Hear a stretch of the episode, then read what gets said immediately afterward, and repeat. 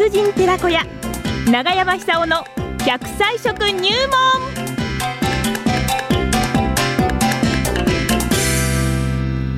さあ、奈良浜出身食文化史研究家、長寿食研究家、長山久夫さんの登場でございますね。今日の長生きの秘訣、ポイントは何でしょうか長山さん、おはようございます。おはようございます。連日30度を超えるね、いや猛暑が続いておりますよ。雨が降んなくて困ってんですよ。ああ、水不足ですね。ね農家の皆さん大変ですね。水はい。は本当に東京なんていうのはもう本当ピンチですよ、今。あ、そうですえーなか。んとかこれ雨降ってほしいと思うんですけど、なかなか降らないですね。なるほど。えーはい。ですから、あの水大事に使わないと、んえーあの渇水で困ることになってしまうかもしれませんね。なるほどねで。今日はですね、今日はですねえーサバの缶詰をお勧めしたいんですよ。サバ缶。サバ缶。いいですね。これはいいですよね。はい。で考えてみたら、さば買ってきてさばくって大変ですよね、うんうんうん家庭で。はい。で、缶詰だと、ん。一番こう取り立てすぐあの加工してしまう、はい。えー食べ物ですから、ええ。鮮度がまず高いですよね。そうですね。ええ。しかも、あのー普通、生からあのさばいたらば骨なんて食わないと思うんですよ。ええ。で、あの骨がうまいんですよ、そう、あの、柔らかく骨まで調理してありますからなっているサバ缶はね。そう、骨大好きです。サクサクしてましてね、うん。うん。でしかもあのハラミのところと背中の肉と一緒に入ってましてですね、ええあのハラミのところがとろっとして、まさにとろですよね、んまあ、とろサバっていうのもあるんですけども、そのくらいサバ缶っていうのはですね、非常にこの利用する価値が高いと思います。うん。で今、あの長生きする方、大変あの増えておりまして、はい。ただあの、健康寿命は短くて、それがあの問題なんですけども、はい。例えばサバ缶みたいなものをですね、もう少しこの利用することによって、ですね健康管理にもっともっと役に立つんじゃないかなと思うんです。えで年取ってくると、一番問題なのは、あの骨が脆くなってしまうはあ骨粗鬆症ですよね。えいや、おっしゃる通りだ。ええはい。でこれは基本的にカルシウムの摂取量、だんだん年を取るとあの少なくなってしまうためなんですけども、はい。でサバ缶にはカルシウムとビタミン D が一緒に含まれてます。えビタミン D がないとあのカルシウムっていうのはあの吸収されないことが分かってるんですけどえも、なるほど。それにさらに加えてですね、今あの認知症が大きな問題になってるでしょ？えで80代後半、私なんかもうそのあれに入るんですけども、はい40%前後の方が中症になる可能性高いんですよねじゃ。あ私も可能性あるわけですね。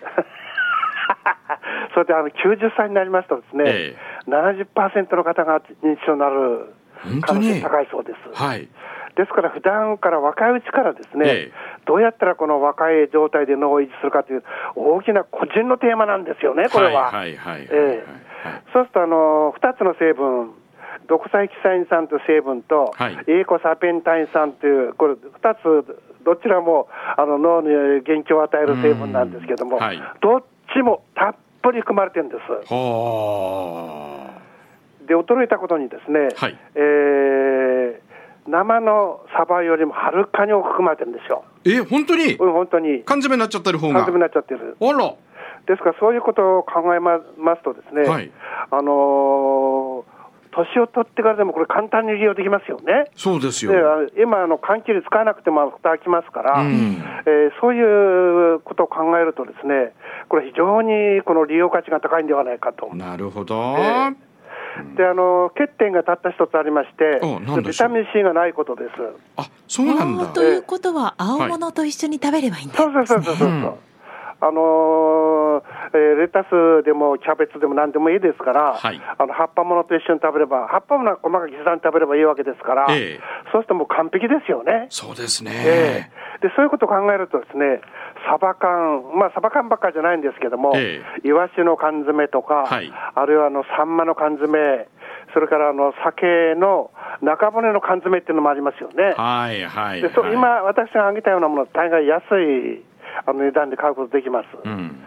でそういうことを考えるとですね、あのご家庭に10個くらい、常備しておいた方がいいかもしれませんね。そうですね。あの、やっぱり震災後、私、いろんなところで講演するときにね、えうんそのサバ缶の紅葉といいますか、食べやすいし、栄養も満点だし、そして、で非常食としてもいいんですよっていうそうですね。ね、お話をさせていただいております。はい。まあ、まさにその通りでですね。えで、しかもあのー酒の魚にこれ絶妙なんですよ。だって今、缶詰の居酒屋さんがあるって言いますもんね。ありますありえ。ます本当に？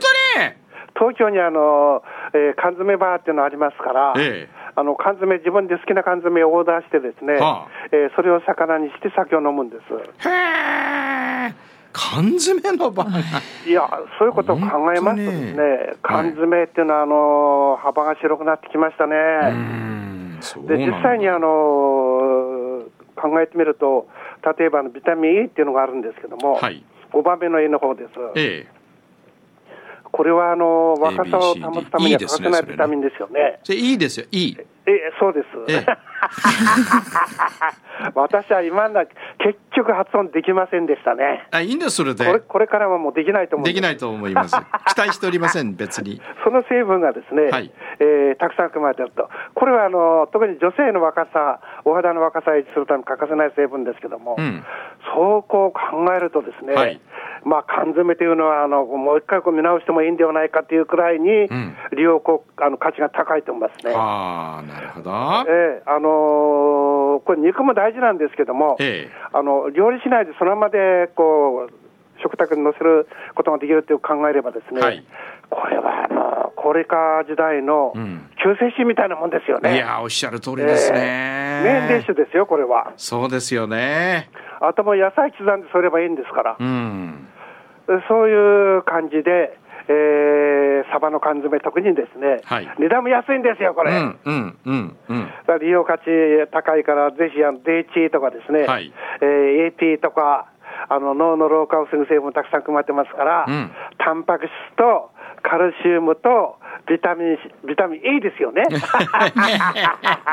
A, B, C, D そう、ですいいですよ、いい。えそれで一緒にですね、はいえー利用してみたらどうかなって、缶詰あの、カレーにしてもうまいんですよ。あ、そうか。そうだそう、カレー。それサバ缶カレーってうまいです。はいえーはいはいそれからお茶漬けにしてもうまいです。ああ利用価値がありますよ、これは。あ、なるほど。ええあの汁、汁だってあれ、あのいろいろあの料理に使いますからね、はいはい料理素材としてもあの缶詰というのは利用価値が高いんではないかと、うん。あのスープができますし、んえー吸い物なんかそうユユニークな吸い物になりますし、はい生姜を使うとあの独特の匂いも消えますし、えですからそうやってですね、えー缶詰に馴染んだらどうだろうかなって感じいたしますね。なるほど。えねえ、これは利用しなきゃ損ですわね。そうです、そうです。そうだ。どんどん利用してね。カルシウムが多いですから、うんあのーイライラとかストレスを防ぐ上でもですね、はいこれ役に立つと思うんですよ。うん。うん。うん。で、まあ、ビタミン C がそこいきなりなんですけども、ええそれはあのこれからっていうか、あの福島のフルーツの王国みたいなもんですから、はいフルーツ食べればいいわけですよそうね。なるほど。そうなんです。そうだ。そうだ、そうだ。夏はサバ缶とフルーツ。そうです、そうです。それが一番ですね。わかりました。あとはね、笑ってね。そう笑って、病気をしないと、そう。免疫力を高めると、そうだ。それで長生きすると。おい。で、生涯現役で、あはははと笑うと。やっぱり笑っていくという。ということですね。そういうことですわかりました。ありがとうございました。ありがとうございました。サバ缶食ってはい笑うぞ。長山さんでした。